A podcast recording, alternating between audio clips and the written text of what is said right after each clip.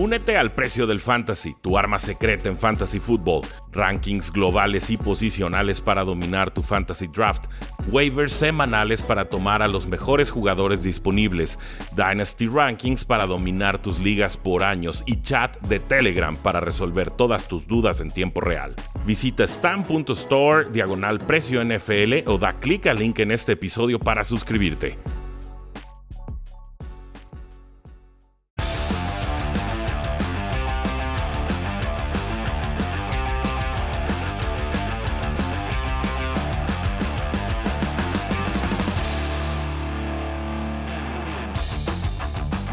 Saludos a todos y bienvenidos a un programa más de Cuarta y Gol, donde la NFL no termina y nosotros tampoco. Yo soy Rudy Jacinto, acaba de concluir oficialmente la semana 18 de la National Football League y acabamos de vivir quizás el final más épico en la historia de una temporada regular, con un partido entre Raiders y Chargers que se va a tiempo extra, eh, un partido dramático, un partido sufrido, un partido en el que Raiders dominó con pases importantes del encuentro, pero Justin Herbert forzando avanzando en cuartas oportunidades, consigue el touchdown y el punto extra del empate, nos vamos a overtime y entonces la afición acerera eh, estaba en pánico, estaban preocupados, se daba el escenario imposible, aparentemente imposible, que Chargers y que Raiders empataran, que los dos pasaran y entonces dejaran eliminados a Steelers, quienes ya habían tenido la fortuna de ver que era Colts contra los Jacksonville Jaguars y además le habían ganado a los eh, Baltimore Ravens en tiempo extra. Un escenario cataclísmico, era apocalíptico verdaderamente para los aceros de Pittsburgh. Esa no era la forma en la que querían despedir a Big Ben. Y finalmente el destino les sonríe. Les sonríe porque consiguen punto extra y de vuelta eh, Chargers y, Raiders. Raiders gana el volado, vuelve a tener esa segunda ofensiva en tiempo extra.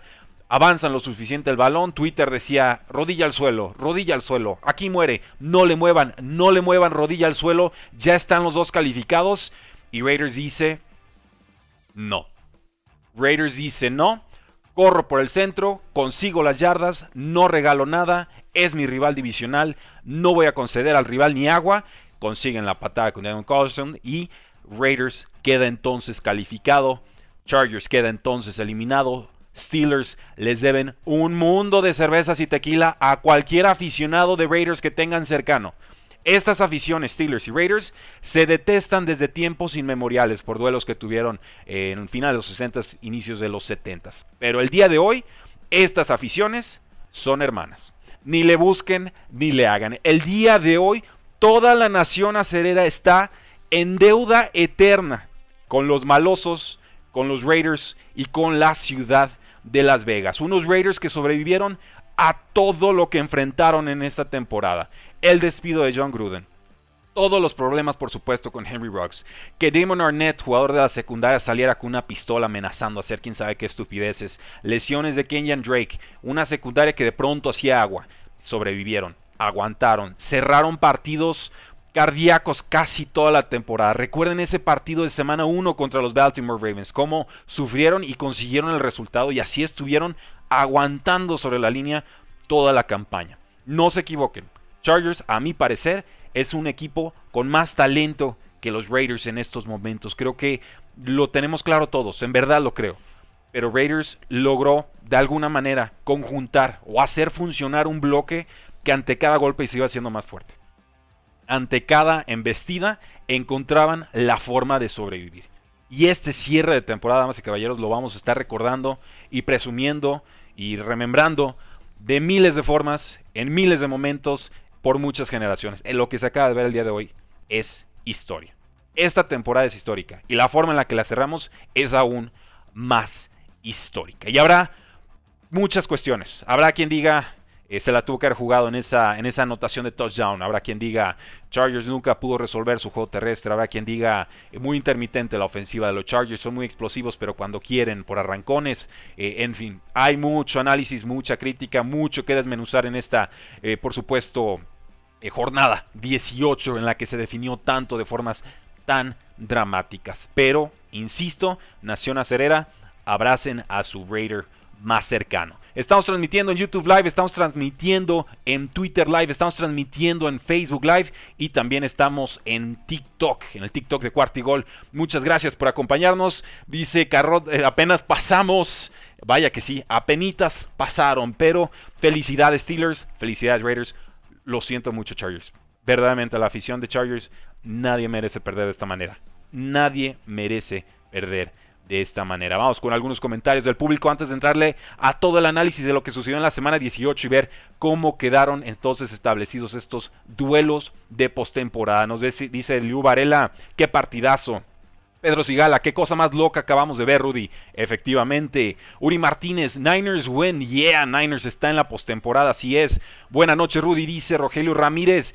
Es el partido de la temporada y para ser sinceros, simplemente gracias NFL, dice Liu Varela. Todos estamos agradecidos.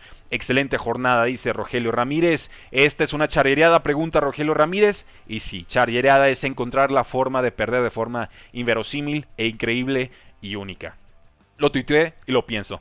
Creo que esta es la charrereada del siglo, sino la charrereada de la charrereada de la charrereada de todos los tiempos. No va a haber una derrota futura, presente, pasada que se compare con lo que acaba de vivir Chargers de esta forma. Porque la expectativa versus lo que terminó sucediendo y cómo se fue viviendo el trámite de partido fue brutal.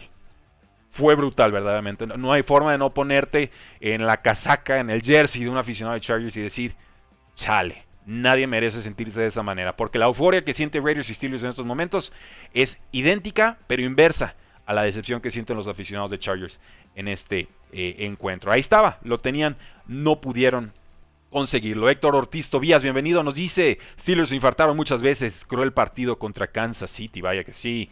El empate era justo, dice Luis Ramos, y sí, sí creo que lo hubiera sido. Los Ángeles no debió perder. Steelers han llegado a playoffs con un equipo mediocre, pero el corazón les llevó a darle por lo menos un juego más a Big Ben y a veces con eso alcanza. A veces con eso alcanza. Si perdonas, no tienes que perdonar al rival divisional, dice Pedro. Si gala, los Chargers, ah, qué mensos, nos dice Pito Pérez Arellano, de Arellano, pidiendo tiempo fuera para parar el reloj. Bueno, es una de, tantas decisiones que se podrá eh, cuestionar. Muy buen partido Sunday Night Football, dice Danny Zip. Eh, nada está escrito en la NFL, dice Luis Ramos, por supuesto. Eh, la neta se lo merecían mal los Chargers, nos dice Rubén. Eh, estoy de acuerdo, estoy de acuerdo. ¿Algún favorito? Dice Carrot. Ya tendremos tiempo de analizar la postemporada. Ahorita, pues nos tenemos que meter con estos juegos de semana 18. Eh, Estamos todavía procesando las emociones de lo que acabamos de vivir en tiempo extra. Gana Raiders, gana 35 a 32. Lo hacen en tiempo extra, lo hacen con excelentes acarreos de Josh Jacobs en, en, el overtime. Eh, que le permiten acercarse lo suficiente para conseguir un gol de campo cuando quedaban dos segundos en el reloj. Raiders pudo dejar correr el reloj no necesitaba patear y era, eh, hubiera sido el gesto, ¿no? La, gracia, la nobleza hacia el rival divisional de me enfrentaste bien y los dos pasamos y nos vemos en, postemporada. Ah, ah, al rival ni agua. Y lo hablé con Jaime Charrondieta el día de hoy domingo. Y lo hablamos. Este escenario lo teníamos muy claro. Pueden estarse no haciendo daño y de pronto en la última serie ofensiva, por ser rivales divisionales y por haber tanto odio y animosidad entre ambas aficiones o entre ambos equipos, el que tuviera la pelota al final iba a matar. Y eso fue lo que terminó sucediendo. Jaime Charrondieta no me dejará mentir. Si el Atlas ya fue campeón, ¿por qué no Raiders? Dice Hugo Medina. Eh, porque no sé si los Astros alcancen para tanto, pero ciertamente el primer paso para ganar un Super Bowl es entrar a los playoffs. Raiders acaba de lograrlo. Eh, pero sí, efectivamente este escenario importó este juego importó de esta manera para Steelers, porque antes los Colts habían tropezado en lo que seguramente es la peor derrota también en la historia de los Colts. Todo ganado contra un equipo 2-14 y pierden. Y pierden completamente dominados. Verdaderamente una cosa eh, increíble la que sucedió en el escenario menos pensado. Que Jaguars, con control del primer pick global, fuera y le pegara a los Indianapolis Colts en el mejor partido de Trevor Lawrence en esta temporada. Antes de pasarme a todos esos partidos, están emocionadísimos todos. Raider GM nos dice Costa Rica presente, merecido para Raiders, dice Rodo Morales. Dará pelea Steelers contra Chiefs. Pues van a estar en el partido, ya eso es bastante. Si alcanza la pelea o no, veremos. Pero TJ Watt no se va a ir con las manos cruzadas. Eh, Vamos, just win, baby. Saludos desde Saltillo, dice Héctor Carranza, mediocres acereros, dice Rodo. Eh, hay opiniones muy polarizadas, hay opiniones muy polarizadas. Aquí no hay pacto de caballeros, dice Sergio Rascón. Pensé exactamente en esa frase, efectivamente. Aquí no hay pacto de caballeros. Aquí no fue un Italia-México en el Mundial del 2002 con nada más haciéndose toquecitos de pelota los últimos 15 minutos porque ya los dos estaban clasificados para octavos. Esto fue otra otra cosa. Si los Chargers no piden de ese tiempo fuera, hubiera sido empate, dice Raider GM, pero ese timeout cambió la decisión de ganar. Yo creo que sí afectó bastante en la psique de los Raiders y dijeron, la vamos a cobrar. Yo en Twitter puse, a modo de broma, pero en realidad sí lo estaba pensando que iba a suceder. Si Chargers anota touchdown para empatar el partido sobre la hora en tiempo regular, Brandon Staley se la juega de dos puntos. Porque toda la temporada ha dicho que él cree en Justin Herbert, que él cree en su equipo, que él cree en su ofensiva y que las métricas le dicen que hay que jugársela. A mí más bien me parece que lo que ha pasado a lo largo de la campaña, las veces que no ha conseguido esas cuartas oportunidades, pesaron demasiado en la psique del equipo y sobre todo en la toma de decisiones de Brandon Staley. Claro, si la ganas, eres el héroe. Si fallas la conversión de dos puntos, todos se te hubieran ido a la yugular porque ya nada más tenían que empatar en tiempo extra, como si fuera tan, tan fácil calcular un empate en tiempo extra contra un rival divisional. Yo personalmente, y lo, por eso lo reflejé en Twitter, en tiempo real dije, yo no, no quiero tener que depender de nada ni de nadie. Si tengo control del balón y me la puedo jugar, me la juego. No quiero ni ver tiempos extras, no quiero ni ver a Raiders que había sido mejor que Chargers en ese partido. Y ese es el tema. Raiders jugó mejor que Chargers en este encuentro. Hasta que Chargers tuvo que meter máquina forzar en cuartas oportunidades. Y Chargers, checo el dato, y consiguieron 6 de 7 conversiones en cuarto down. Entonces tampoco es como que Chargers estaba jugando mal en downs críticos. Sí puedo ver un escenario relativamente claro en el que Chargers hubiera convertido esos dos puntos y se acabó el partido y vámonos. Los que estarían llorando serían quizás los fans de Raiders. Yo yo, yo así lo veo. Ahora dice Sergio Rascón y tiene toda la razón. Si fallas la conversión de dos puntos, pregúntenle qué pasa a los, Ravens, a los Ravens, ¿no? La decisión de John Harbaugh dos semanas consecutivas y las dos las falla. Pues bueno, una cosa es el proceso y otra el resultado. Yo creo que por proceso hubiera sido muy válido que Staley decidiera jugársela de dos puntos, pero el hubiera no existe y tendrán todo el off-season para reflexionarlo. Gracias a todos los que nos están viendo en TikTok, YouTube, Facebook y Twitter. Chargers nunca pudieron hacer un juego terrestre. Hubo algo con Austin Eckler, pero más bien me preocupa la defensa terrestre de, Los Ángeles Chargers. Creo que esa es la que realmente sufrió en este partido. Esto es una charlería, dice Rogelio Ramírez, por supuesto. Nunca habíamos visto algo así, perdió Chargers. Eso para mí es la definición de chargereada. ¿Y por qué decimos chargereada? Porque es un verbo que inventamos en su momento entre si fuera, que ahora lo usan todos y está padrísimo, se los prestamos, no pasa nada. Ustedes buscan chargereada en Google y las primeras ocho respuestas en buscadores son de artículos o de podcasts que hemos hecho nosotros y por eso nos encanta tanto el verbito chargereada, porque chargereada no es un, no es un sustantivo, no es un verbo, es una forma de vida. No es una filosofía de cómo sufrir, porque los Chargers en serio eh, encuentran formas nuevas, se reinventan en sus maneras de sufrir. Muy localista las cebras, muy bueno el juego, dice Fernando Mata. Bueno, eso siempre puede pasar en un partido de NFL, ¿no? Generalmente la afición hace mucho ruido, pesa bastante y se suele decantar un poco la toma de decisiones hacia el equipo eh, local. Eh, aceros por la séptima, Rafael Dávila dice, bueno, se vale creer, ¿por qué no? ¿Por qué no hemos visto equipos más mermados, ¿no? Que, que lo consiguen. ¿Por qué no pensar que en el año más errático, impredecible en la historia de la NFL, un Steelers, un Raiders se lleve el Super Bowl. Todos le pueden pegar a, cualquiera. Muy poquitos equipos realmente solventes y consistentes esta campaña, si es que existen. Es lo mismo que una cruz azuleada, dice Uri Martínez. Sí, más o menos la charreada va en la línea de la cruz azuleada, efectivamente. El tema es que la cruz azuleada ya dejó de existir, creo. Y la charreada, pues, eh, perdurará hasta por lo menos la siguiente eh, temporada. Salvador Luis eh, dice, ¿cómo es posible que los árbitros no vieran el jalón de máscara a Josh Jacobs en la última ofensiva de Raiders? Ya no la vi consume esa, esa jugada, lo confieso. Vi que la agarra como por esta zona y que con todo y casco se va para atrás. Ya no supe si era el jalón de playera o, de casco. De reojo sí me pareció que le alcanza a agarrar careta, pero eh, confío en tu opinión. La verdad, eh, yo estaba todavía configurando todo aquí para el live, entonces desconozco si lo terminó agarrando o no. Por el movimiento de la cabeza me da la impresión que sí. Irving Contreras dice, ¿qué les parece repetir el Super Bowl Raiders contra Buccaneers? Sería un pedazo de Super Bowl, remembrando lo que fue el, Super Bowl del 2003, cuando, por supuesto, lo, lo termina ganando John Gruden con los Buccaneers. Juegazo 49ers contra Rams, lo fue. Y bueno, damas y caballeros, no se despeguen. Vamos de corrido rápido con todos los resultados que se dieron en la semana 18 y lo vamos a hacer por orden de importancia, es decir, del juego más importante a los que ya no tenían absolutamente ninguna trascendencia de cara a esta postemporada que inicia oficialmente desde ya.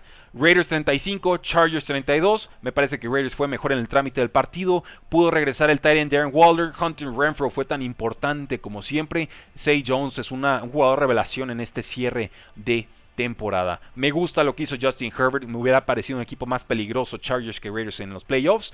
Pero ciertamente dejaron ir muchos resultados a lo largo de la campaña que al día de hoy les terminan costando la forma más dolorosa. Llegamos entonces al Jacksonville Jaguars 26, Indianapolis Colts 11. Eh, el resultado más increíble, y, yo sé que hay mucha euforia con este Sunday Night Football, pero en realidad este escenario se desata porque Jacksonville le hizo la chamba a todos los equipos del AFC menos a los Colts. Y volvemos a esta misma idea. Al rival, ni agua. Y al rival divisional, mucho menos le vamos a dar agua, ¿no? Hay que ir con todo, hay que querer ganar. Y aquí se da el escenario perfecto para los Jacksonville Jaguars. Le pegan a los Colts, les arruinan la temporada. Colts termina pagando primera y tercera ronda por Carson Wentz para no quedar clasificado. El equipo al que le mandaron ese pick, que está en reconstrucción, nos dicen, ese equipo, Eagles, sí llega a postemporada del otro lado de la NFL. Y además, Jacksonville Jaguars alcanza a salvar su primer pick global porque los Lions sorpresivamente, le ganaron unos Packers que usaron a varios suplentes. Entonces, una tarde muy redonda para estos Jacksonville Jaguars que tienen quizás su mejor partido de la campaña junto con ese 9 a 6 de cuando Jaguars le ganó a los Buffalo Bills. Trevor Lawrence lanzó 223 yardas, 2 touchdowns. Buen esfuerzo después de esa paliza que le pusieron los Patriotas. Eh, Armstead, este running back, me da gusto por él. Todo el año pasado estuvo sufriendo con el COVID-19. Apuntaba a corredor titular de Jaguars se enferma y no volvimos a saber de él. Qué gusto verlo al final de la siguiente temporada que sería esta y está produciendo de forma pues, adecuada, 52 yardas, eh, tuvo dos primeros downs, unas cuantas jugadas explosivas en apenas nueve acarreos. Marvin Jones, una recepción impresionante, Trevor Lawrence presionado, escapa a la derecha, pase flotado y Marvin Jones en la mera esquinita de la zona de anotación consigue en tercer down esos seis puntitos. Y por contra, eh, a los Colts lo sacaron de su guion de juego lo había dicho en la semana pasada, esta defensiva si genera entregas de balones es muy productiva, es, muy peligrosa porque son rápidos, son jóvenes, pero es una defensa que permite muchas yardas y en este partido quedó muy, muy claro. Carson Wentz no superó las 200 yardas en, por la vía aérea, sexta vez en la campaña en lo que esto sucede. Jonathan Taylor quedó fuera del guion de juego. Jonathan Taylor pues sí participó, sí contribuyó, pero 15 eh, acarreos, 77 yardas no es la producción a la que Jonathan Taylor nos tiene eh, acostumbrado. Y pues nada, un equipo, una línea ofensiva de los Colts que normalmente protege muy bien, aquí colapsa. Esto es un colapso mayúsculo de Colts. Creo que esta podría ser la peor derrota en su historia. En verdad lo creo porque tenían todo para pasar, todo a modo contra un rival que sinceramente no, no tenía por qué haberle pegado de esta manera. Y sin embargo, quedan eliminados. La línea ofensiva de los Colts permitió 19 presiones, incluyendo un golpe a coreback y 4 capturas de mariscal de campo. Incluso Quentin Nelson permitió 3 presiones, cuando Quentin Nelson normalmente sale limpio de todos sus partidos. Bien por Jacksonville, sigue como el pick número uno del próximo draft. Tendrá que buscar nuevo head coach. Espero que corran al general manager, que, no sobreviva a Trent Baalke a esto, porque su gestión ha sido eh, verdaderamente pobre y la afición de Jacksonville por algo se está poniendo caretas de payaso con bigote, ¿no? Para protestar. Eh, bigote porque Shad Khan, el dueño, usa un, muy distintivo bigote. Pero no, no, creo que este resultado realmente deba de salvarles. Eh, vamos con Pittsburgh 16, Baltimore 13.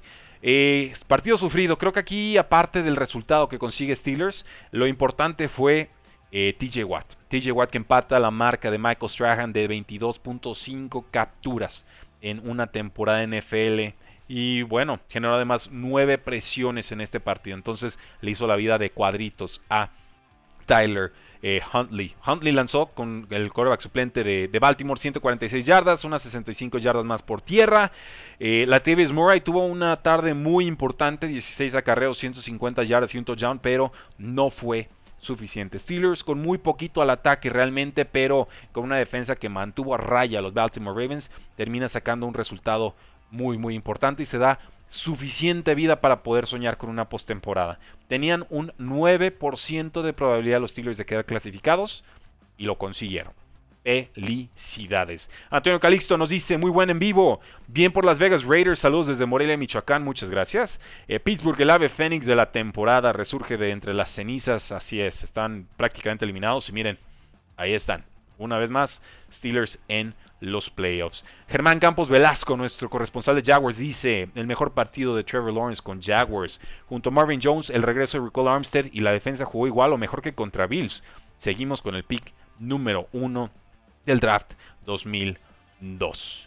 Eh, Jacksonville, muy buen resbalón, sí, esta va a ser recordada por mucho tiempo. Omar Sigala dice, Pat siguen siendo clientes de Dolphins por siempre, por lo menos en final de temporada. Oh, sí que lo son. Pasamos al siguiente partido, Titans 28, Houston 25. Aquí Titans se jugaba el seguir como líder de conferencia. Si tropezaban ya con la victoria de Chiefs el día sábado, hubieran caído a segundo sembrado. Esta victoria que fue sufrida termina manteniéndolos como primer sembrado, como el equipo que va a descansar en semana 1 en el Wild Card y como el camino que lleva hacia el Super Bowl. Así es, el camino al Super Bowl del lado del AFC pasa por los Tennessee Titans. Dice Carlos Cruz, fui el único que llegó a pensar que Chargers vs Raiders estaba arreglado. Pues díganselo a los Chargers ahorita, ¿no? Eh, ¿Crees que Pittsburgh tenga oportunidad contra los jefes? Les daría como un 20% de probabilidad. Pero más vale 20% que 0%, porque para ya llegaron y con eso ya tienen derecho a pelear. Adelante, adelante. Eh, con los Titans, muy buena primera mitad y resisten en la segunda mitad. Se acercaron los, los Texans a, tres puntitos. Finalmente un touchdown de, Julio Jones, otro del tight end eh, Anthony Frisker, eh, otro de AJ Brown. Y bueno, no, más bien ellos consiguieron más de 50 yardas en, el partido. Eh, en fin, una ofensiva de dos mitades para los Tennessee Titans. Me gusta lo que hace Deontay Foreman, 21 carreras, 69 yardas. Agente libre, va a encontrar nueva casa. Deontay Foreman ha sido también uno de los jugadores revelación en esta temporada. Parte importante de que ahorita puedan recuperar a Derrick Henry para los playoffs y de que Titans llegue con tan buenas expectativas a, la postemporada. No me parece el mejor equipo del AFC, lo digo tal cual, lo confieso. Mm, creo que Bills le pega a Titans, por lo menos con roster. Creo que Chiefs le pega a Titans y tendría que ver algún otro equipo. Pero eh, vamos, Titans con AJ Brown, con Julio Jones, con Derrick Henry, con Pass Rush, con, con Brian Tannehill, con su play action. Es un equipo peligroso. Y si además les da la localía, agárrense. Muy peligrosos los Titans, serios candidatos a llegar al Super Bowl. Pasemos a los Saints 30, Falcons 20 un juego en el que Saints se jugaba al poder entrar como comodín en la postemporada. Eh, Tyson Hill tuvo un buen partido, pero se nos lastimó. Lesión de Liz Frank, tuvo que entrar. Eh, ah, siempre se me va su nombre. Trevor Simeon lo hizo adecuado: 9 de 16, 71 yardas y 2 touchdowns. Alvin Camara tuvo 30 carreos, 147 yardas, 209 de ellas después de contacto. 30 carreos es lo más que ha recibido en un partido Alvin Camara cumplen. Saints cumple. Saints necesitaba ganar y necesitaba esperar el tropiezo de los 49ers contra los Ángeles Rams. Un partido que también estuvo bastante, bastante cardíaco. Aquí solo voy a hacer la, puntualización. Se nos desapareció Cordero Patterson en la segunda mitad, tristemente. Puede ser por lesión, pero eh, aquí Falcons estuvo a remolque todo el juego. Y un hombre que creo que no he mencionado en toda la campaña. Grady Jarrett, este no tackle tan poderoso. ¿Dónde ha estado este año? ¿Dónde ha estado? Él era el baluarte del defensivo y este año no, no lo he visto, no, no aparece. Dos presiones, tiene 36 presiones en esta campaña, eh, no he tenido tan pocas desde el 2015, entonces si tu superestrella en defensa no, no figura y tú en ataque vas perdiendo receptores, ¿qué pueden esperar los Falcons? No? Rumores de que saldrá o no Matt Ryan, yo creo que por contrato, por lo que les cuesta soltarlo, que es como 40 millones en dinero muerto, yo creo que aguantan a Matt Ryan una temporada más, pero sí inician su reconstrucción. Pasemos a San Francisco 27, Rams 24. Este juego se fue a tiempo extra y los Rams se fueron arriba 17 a 0 en este partido. San Francisco generalmente le tiene tomada la medida a los Rams. No me pregunten por qué, les corren muy bien, les defienden bien. En este juego parecía que se iba a romper el maleficio, 17 a 0. Pero San Francisco despierta en la segunda mitad. Nos dice el Tyrant George Kittle que los Rams les estaban recordando a los jugadores de 49ers que pues esta vez les iban a romper la racha, ¿no? Que, ya estaban dominando, que no iban a poder cumplirles esa, ese tropiezo y que entonces San Francisco dependería de Saints, que ya estaba ganando en ese momento de los encuentros. Pues bueno, Despierta San Francisco. Brandon Ayuk 107 yardas. Divo Samuel 95 yardas por aire. Joan Jennings 94 yardas aéreas y dos touchdowns. El mejor partido de su carrera NFL. Jugadores que aparecen en grande en la segunda mitad y en el tiempo extra. Además, Samuel, Divo Samuel tuvo un touchdown de 24 yardas en una jugada de engaño, más otras 45 yardas terrestres en 8 acarreos. Divo Samuel ya está convertido en el jugador total en ofensiva. Hubo una costosa intercepción de, Matthew Stafford, ya estamos muy acostumbrados a eso también. Y Robbie Gold consigue un gol de campo de 24 yardas, quedaban 2.45 en tiempo extra. Y hubo además esa intercepción que liquida el partido para eh, acabar con este encuentro. Ambry Thomas fue el responsable de provocar la intercepción. Nos dice Beto Mungía, merecido San Francisco, rescató ese juego. Hubo un cascazo a Jimmy Garoppolo en la jugada de la intercepción que no marcaron. Y hay que darle crédito a Garoppolo, jugó muy lesionado de la mano, yo creí que no iba a poder. Sí juega y consiguen el resultado. Palomita para el toughness de, Jimmy Garoppolo, no nada más es una, una linda sonrisa el muchacho, también tiene fuego y espíritu competitivo y el día de hoy creo que quedó bastante, bastante respaldado. Roberto Tobar nos dice, voy a extrañar los domingos de resumen cuarto y gol. No nos vamos a ningún lado, ¿eh? Todavía tenemos muchos juegos en playoffs y varios de esos son en domingo, incluyendo el super, super domingo. Así que aquí estamos, cuarto y gol, no va a ningún lado. Ya saben que nuestro eslogan además es, la NFL no termina y nosotros tampoco. Así que en el off-season, agencia libre, vamos con drafts y si no hay noticias, nosotros las encontramos. Esa es nuestra responsabilidad, darles a ustedes NFL 24/7 todos los días del año. Pasemos a Seahawks 38, Cardinals 30. Cardinals necesitaba el tropiezo de Rams y ganarle a Seahawks para subir a, creo que era como a tercer sembrado en esta, en esta postemporada. Finalmente ni siquiera alcanzan a ganar a los Seahawks. Seahawks le mete el pie y se los mete muy muy bien. Russell Wilson 3 touchdowns. Rashad Penny 190 yardas y un touchdown por tierra. Rashad Penny lleva 4 años sin hacer nada con Seahawks. Jugador revelación también. Será gente libre y va a haber muchos interesados en su servicio. Está jugando verdaderamente poseído el muchacho, como en los mejores días de Marshawn Lynch. Esta, esta, victoria. Bueno, Cardinals iba abajo en el marcador 17 a 10 al medio tiempo. James Conner anota dos touchdowns. Ojo ahí, James Conner sale con una lesión de costilla en el cuarto cuarto, lo noquea del partido. Hay que preocuparse con los Cardinals. Es un hecho, no podemos tapar el sol con un dedo. Cardinals tiene récord de 4 victorias y 6 derrotas después de haber tenido ese inicio de campaña tan, pero tan poderoso. Claro que por ahí hubo lesión de DeAndre Hopkins, lesión de JJ Watt, lesión de Callum Murray, pero incluso ya con el regreso de Callum Murray y en su momento ese ratito que estuvo de Andre Hopkins, no carburaron del todo.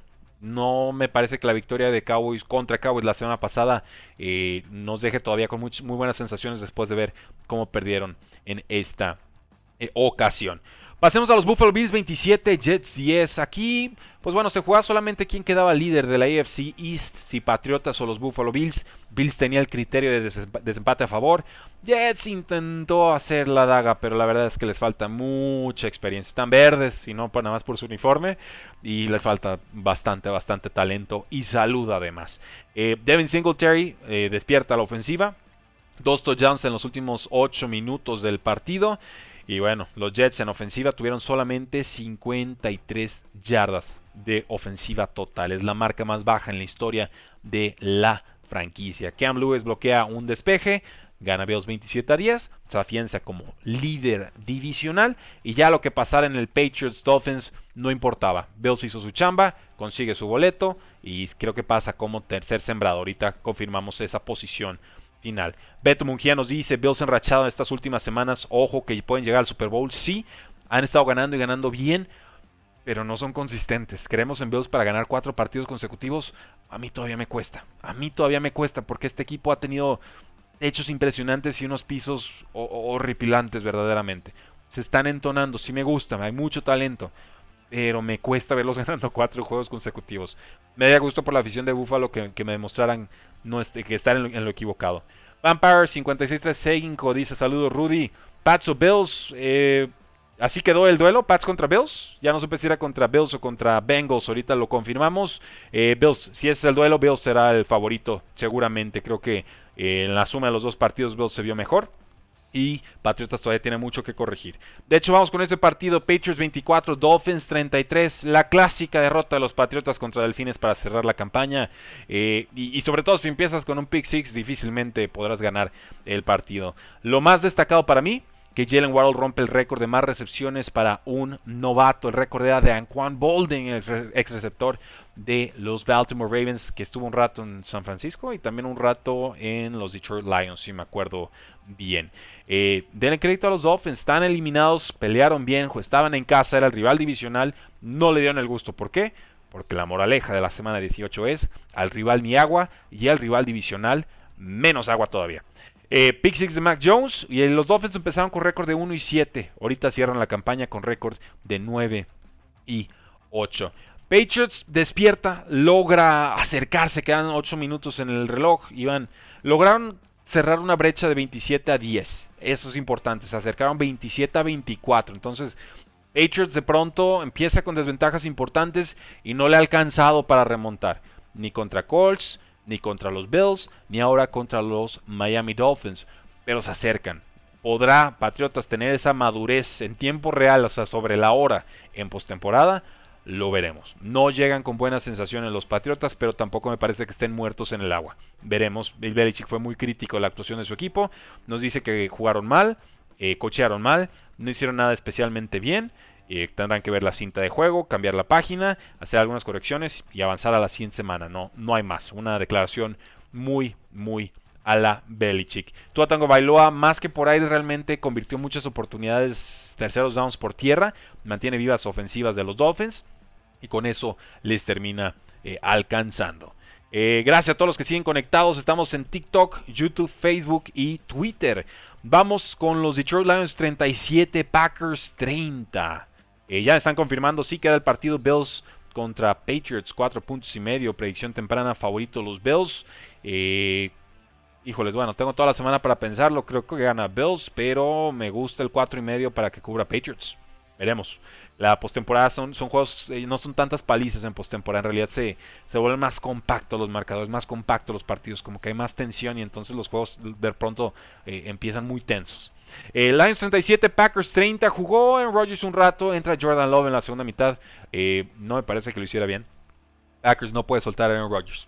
Packers no, tiene plan de sucesión. Jordan Love hasta el momento no ha demostrado ser ese, ese jugador. Ha mejorado, sobre todo en su acomodo de pies, pero eh, en realidad está muy lejos de hacer eh, competitivo a los Packers en esa división. Jared juega conservador, seguro, no genera entregas eh, de balón, 237 yardas, 2 touchdowns. y importante también el tackle izquierdo estrella de los Packers, David Bacchiari, aparece, juega bien, y viene una lesión larguísima. Entonces el simple hecho de que esté en el campo ya le tiene que dar un respiro a Aaron Rodgers. Si alcanza a entonarse va a ser importante en esta postemporada. Recuerden eso, tackle izquierdo, David Batiari. Eh, yo viendo a Tua como titular este año, creo que es mejor ir por Deshaun Watson, dice Beto Mungía pues bueno, que resuelva sus temas legales y ya luego vemos a dónde lo mandamos, ¿no? Miguel, Andrés López Montejo nos dice, ni modo por mis Ravens, se hizo lo que se pudo con todo un roster lesionado y en COVID, teniendo apenas cinco titulares originales y eh, mucho mérito a lo que hicieron Ravens. La verdad es que no tendrían por qué haber llegado vivos a semana 18 y sin embargo ahí estaba la posibilidad. Yo, yo no tengo nada de reproche para cómo compitió Ravens en esta campaña. Oscar Pinedo dice, eh, Eagles nuevamente underdogs, sí, ese rol les gusta bastante. Y Let's Go Steelers, nos dice Esteban Batista, cómo no, van a estar muy contentos con lo que está sucediendo. Vamos con los Buccaneers 41, Panthers 17. Tom Brady supera las 5000 yardas por segunda vez en su carrera, empata ese récord que tenía Drew Brees. Él también superó dos veces las 5000 yardas. Y Carolina Cierra la campaña con récord de 5 victorias y 12 derrotas. Nos dicen que Matt Rule se va a mantener como head coach del equipo. A lo que yo pregunto, ¿por qué? ¿Porque le dieron un contrato largo y caro? Pues mejor cortarlo de una vez que sufrirlo un año más, diría yo. no era Joe Brady el problema, lo cortaron y le siguió yendo mal. Entonces, pues a dónde volteamos, ¿no? Sam Darnold es el problema. Ok, quitamos a Sam Darnold y ya se arregló el equipo. Claro que no. No hay dirección. Yo a Matt Rule lo veo muy perdido. En algún momento dije, oye, me, gustan las declaraciones, me gusta su historial colegial, vamos dándole la oportunidad. Dos años sin resultados, dos años en los que su toma de decisiones con corebacks ha sido patética y cara. Y pagando picks y pagando dinero de espacio salarial. O sea, todo mal. Todo mal para, para, estas pantallas de Carolina que dicen, quiero un año más de eso. Órale, diviértanse, qué difícil es reconocer los errores. Panthers tiene récord de 10 victorias y 23 derrotas en las últimas dos temporadas con Matt Rule como head coach. Vamos con los vikingos de Minnesota 31, Bears 17. Buen partido de Kirk Cousins, pero pues no había mucho realmente que hacer aquí. La línea ofensiva de Vikings permitió 19 presiones y 3 capturas, pero movió bien por el juego terrestre. Consiguió Vikings 5 yardas por acarreo. Jugaron contra Andy Dalton, dos intercepciones. Chicago en realidad no, no tuvo oportunidad de ganar este partido. Eh, pasemos entonces a los Cleveland Browns 21, Bengals 16, duelo de suplentes. Case Keenum, todo, todo con él era pasecitos cortitos, pasecitos cortitos y con eso les alcanzó 176 yardas, 2 touchdowns. Eh, Johnson, 25 acarreos, 123 yardas, touchdown.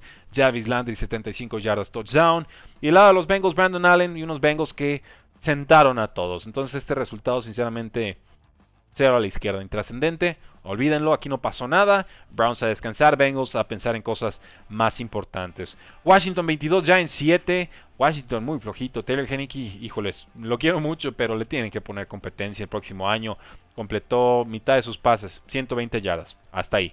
Antonio Gibson, él sí está convertido en un pedazo de jugador. 146 yardas, un touchdown en 21 acarreos.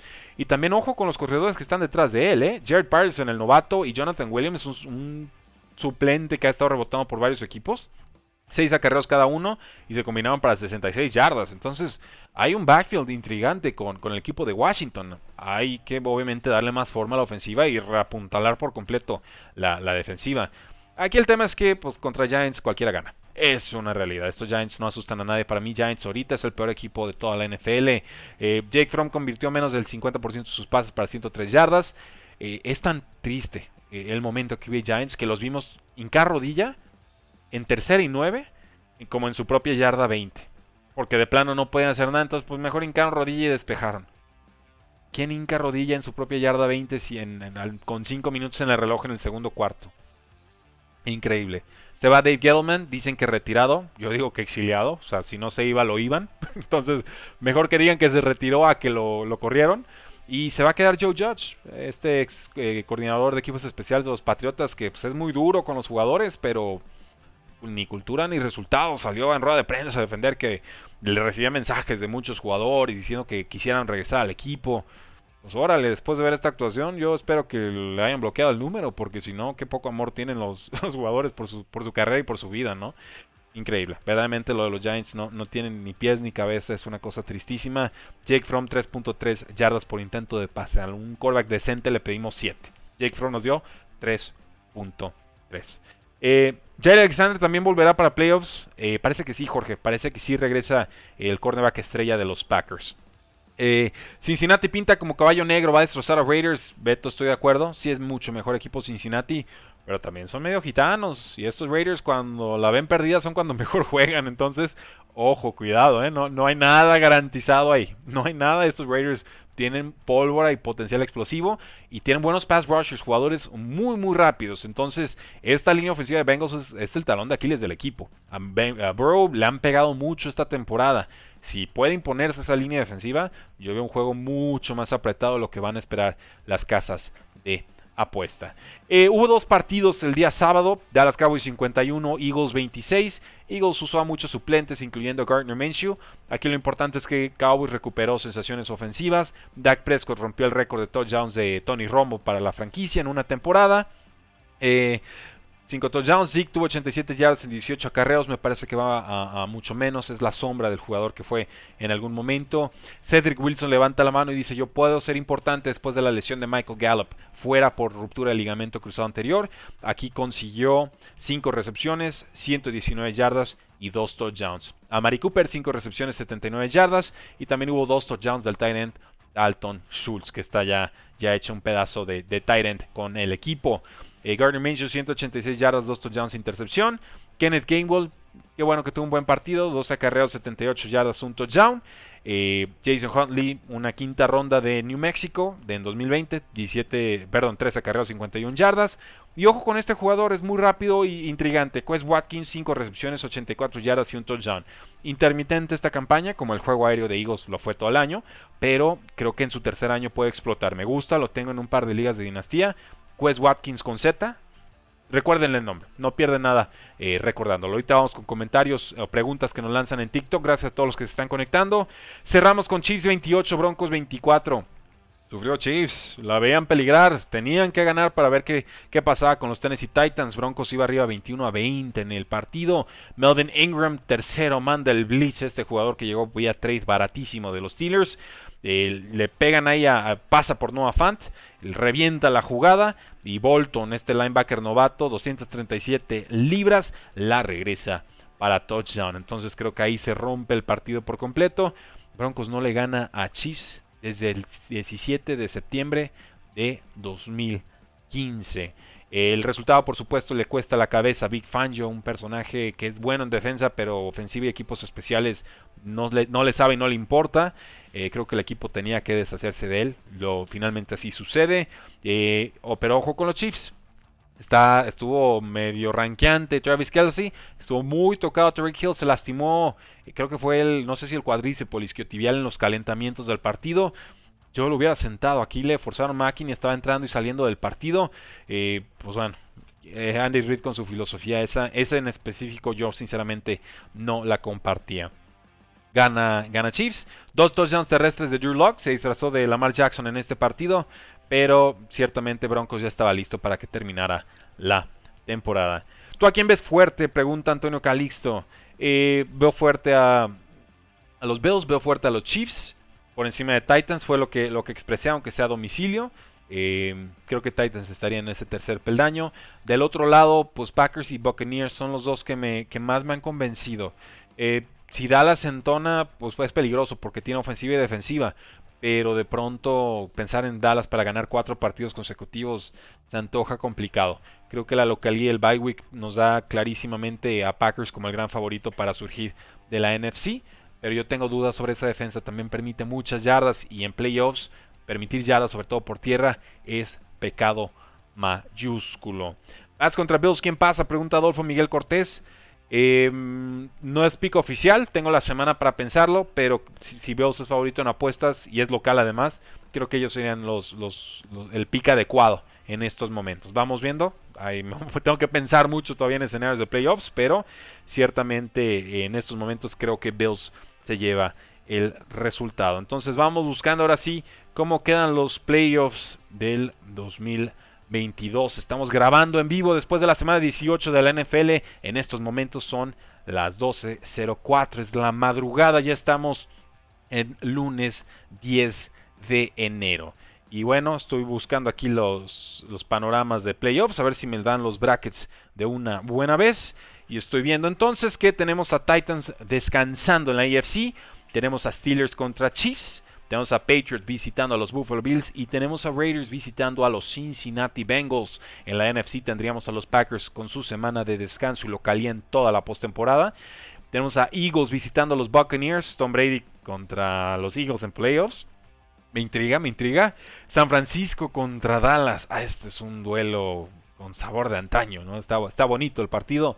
Y Cardinals contra el rival de siempre, los Ángeles Rams. Vaya, vayas playoffs que nos han servido en esta campaña 2022. Nos vamos a divertir. ¿Crees que pueda ganarle 49ers a Cowboys? Por supuesto. Y creo que Cowboys le puede ganar a 49ers. No veo eh, un factor trascendental. Los dos tienen buena línea defensiva. Los dos saben eh, atacar. Dallas más por aire. San Francisco más por tierra. Eh, de pronto, ¿no? Les gusta correr mucho más que, que de pronto a los Cowboys. Pero un partido muy equilibrado. Me gusta, me gusta. Eh, ¿Qué esperas del draft de este año para los Pats? Pues por lo menos un receptor estrella, ¿no? Un receptor número uno o dos. Eh, creo que les caería bastante bien. Iván pregunta Bucks o Eagles. Yo digo que, yo digo que Pues Bucks, yo voy con Bucks, me gusta Bucks, sé que les ha costado el cierre de la campaña, perdieron a Antonio Brown, Mike Evans tocado, Chris Godwin lesionado, es Tom Brady, va a ser bien difícil ganar a Tom en playoffs. Este equipo de Bucks está bien compenetrado y, está recuperando algunos efectivos también. Entonces yo, yo me iría con los Bucaneros, pero eh, Eagles tiene la fórmula, ¿no? Adecuada, adecuado pass rush y juego terrestre para complicar a cualquiera. Steelers puede sorprender. Eh, les di un 20% de probabilidad de pasar. Probablemente es demasiado bajo. Sería más como un 35-40 en un escenario realista. Pero eh, vimos que colapsó la defensa de Chiefs contra los Broncos. O sea, sí tuvieron la jugada grande, pero en realidad no. Las últimas semanas la defensa de Chiefs no ha sido solvente. Entonces van a tener que inventarse algo los Steelers en ofensiva para generar. Pero ahí están. Y tienen pass rush. O sea, yo creo que necesitarían un, una intercepción o fumble que los deje con, campo corto para anotar, o incluso un pick six, un fumble six. Sí creo que Steelers va a necesitar eh, jugadas muy extrañas o muy inusuales para sacar el resultado, pero ¿por qué no pensar que pueda suceder? Ahora sí que eh, la fe, la esperanza es lo que muera al último. Están en playoffs, disfrútenlo. Ya Steelers ya está jugando con dinero de la casa, ¿no? Ya lo que venga es propina y Big Ben se podrá ir por la puerta grande, incluso si terminaran apaleados en playoffs. El hecho de estar en playoffs vale más que quedar eliminado en semana 18 y eso yo, yo lo firmo, Gracias a los que nos están viendo en TikTok, un abrazo. Son las 12 de la noche. ¿Qué hacen despiertos ustedes, muchachos? Ya váyanse a dormir. Ustedes también, damas y caballeros, gracias por habernos acompañado el día de hoy. Gracias a Ángel Tigrillo Márquez por ayudarnos a montar todo el set. Gracias a Marius Kanga que está en los controles operativos. Gracias a todo el equipo de Cuarto y Gol que nos ha dado una temporada regular fenomenal con videos por equipos, con cobertura en podcast, con cobertura en las cuentas de Twitter verdaderamente con lives en casi todos los días de la semana. Hace una labor de amor y dedicación verdaderamente espectacular y ha sido verdaderamente un honor el haber sumado a todo el equipo de Tres y Fuera y poder coordinar todo lo que está sucediendo en estos momentos en Cuarto y Gol. Y muchas gracias a todos ustedes. Nos han acompañado desde inicios de septiembre hasta esto que es los playoffs de la NFL 2022.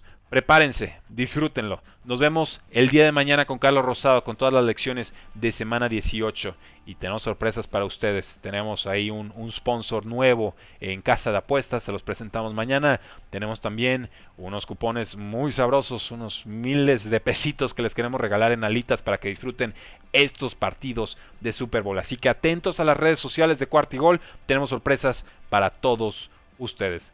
Fuerte abrazo, disfruten esta semana. La NFL no termina y nosotros tampoco. Cuarto y gol.